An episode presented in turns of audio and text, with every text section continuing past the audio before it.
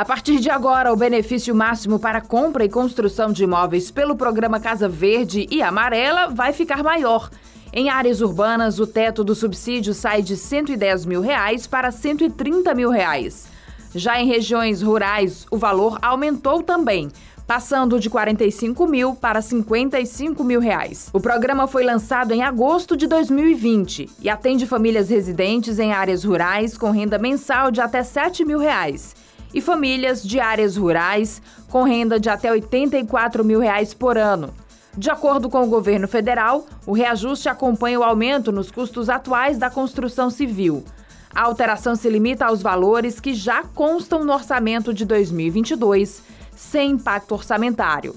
Além do reajuste, o novo decreto presidencial também instituiu o Comitê de Participação do Fundo de Arrendamento Residencial, órgão de assessoramento já previsto em lei.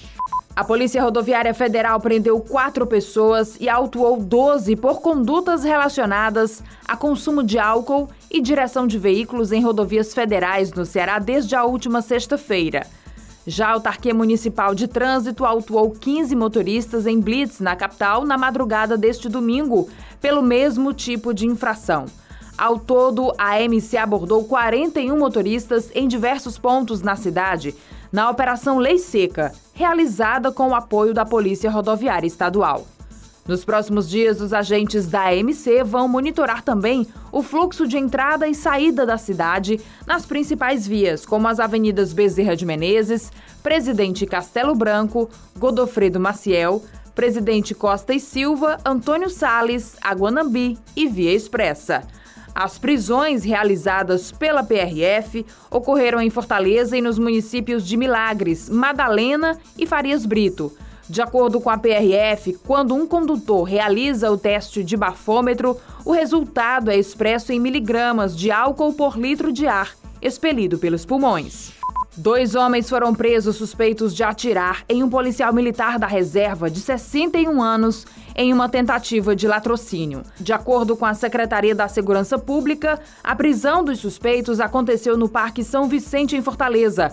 O crime ocorreu na madrugada de sábado no bairro Granja Portugal, na capital. As equipes da Polícia Civil foram acionadas pela Coordenadoria Integrada de Operações de Segurança, CIOPS, para atender a ocorrência contra o policial.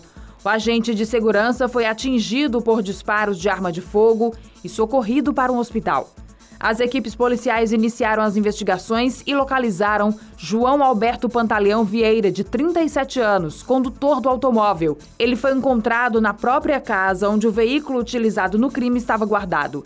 Em seguida, Márcio de Jesus, de 35 anos, que já tem antecedentes criminais por tráfico de drogas, também foi preso.